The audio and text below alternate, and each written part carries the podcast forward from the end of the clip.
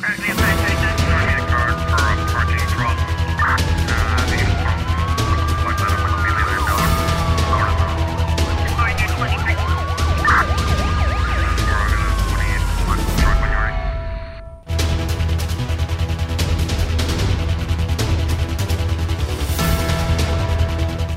No Brasil, uma operação da polícia deixou pelo menos 10 mortos no fim de semana no litoral do estado de São Paulo. O ministro da Justiça e Segurança Pública do país, Flávio Dino, critica a atuação da polícia.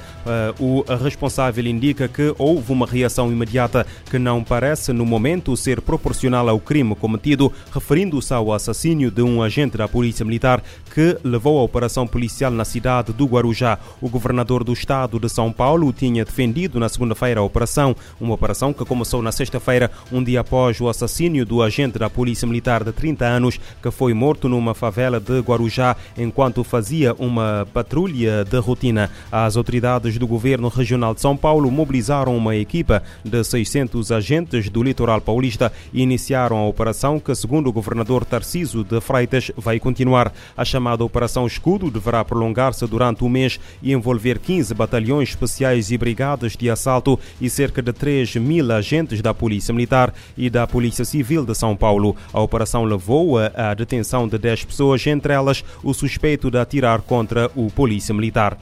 O antigo funcionário de uh, creches na Austrália foi hoje acusado de agressão sexual de 91 crianças, no que a polícia australiana descreveu como um dos casos de abuso infantil mais horríveis que o país já viu. As agressões ocorreram em 10 diferentes uh, creches entre 2007 e 2022 e visavam exclusivamente meninas pré-adolescentes, sendo que as vítimas mais jovens tinham um ano de idade, segundo a polícia. O homem de 45 anos, detido desde agosto, foi acusado de 1.623 crimes, incluindo 136 eh, violações e 110 atos sexuais com crianças menores de 10 anos. Eh, os investigadores detiveram o suspeito depois de encontrarem pornografia infantil na chamada Dark Web, que os levou até uh, Brisbane, a cidade mais populosa do estado de Queensland, no nordeste da Austrália. A polícia descobriu mais de 4 mil imagens de vídeos de abusos sexuais de menores no telefone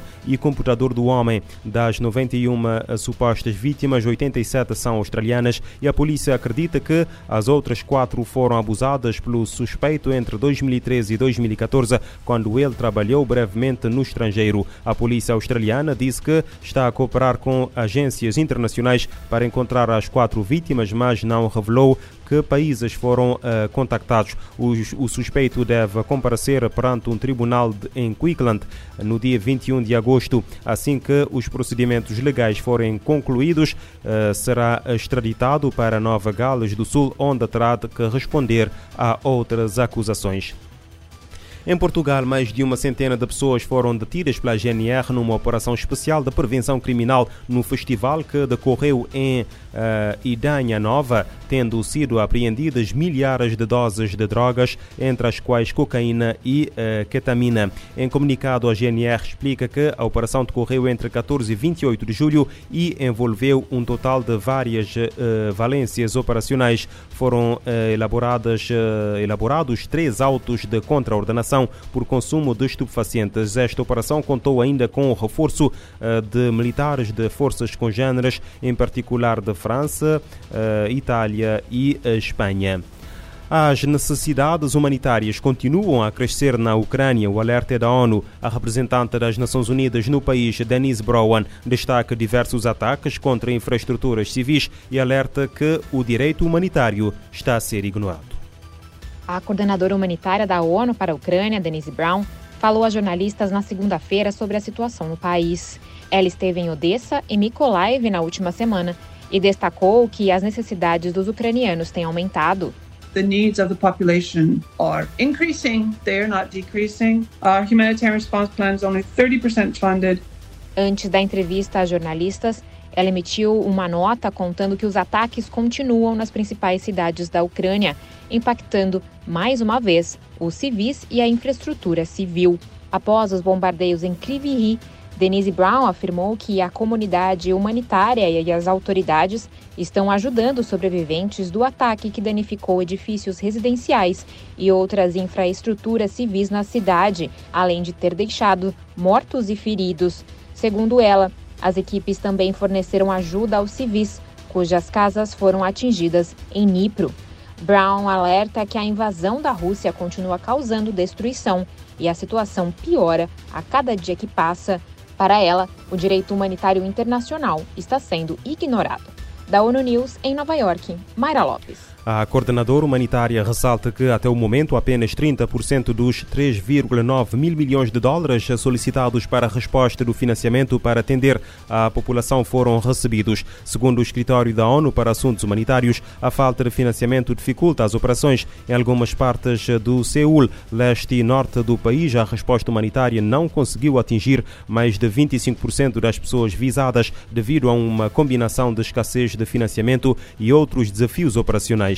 O Programa Conjunto das Nações Unidas sobre a HIV-Sida alerta para as, taxas, para as altas taxas de violência a trabalhadores do sexo no Peru. A criminalização de profissionais evita com que possam procurar a justiça ao serem assediados, agredidos verbal e fisicamente e discriminados. 95,8% de mulheres trans já foram vítimas da violência no país sul-americano.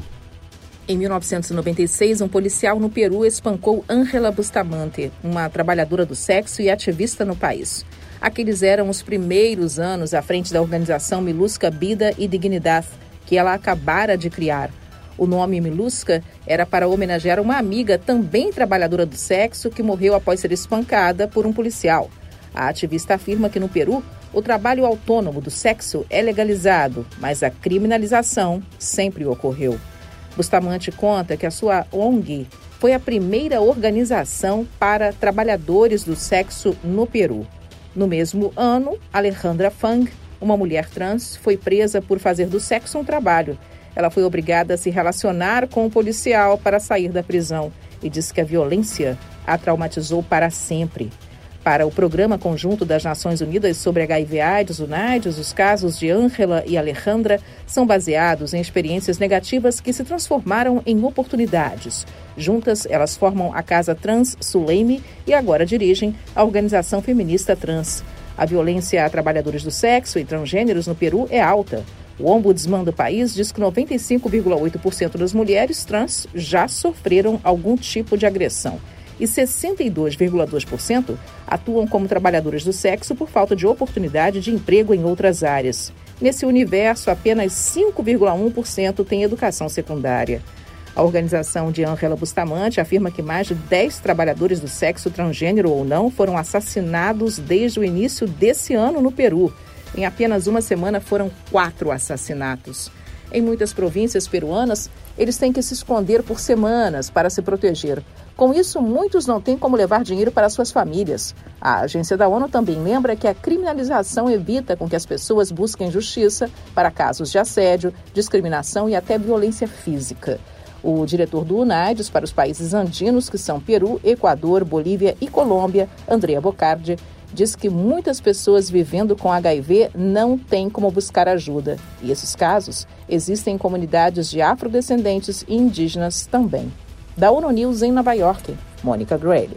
Muitos trabalhadores do sexo ficam sem acesso a serviços de saúde, emprego, educação e justiça.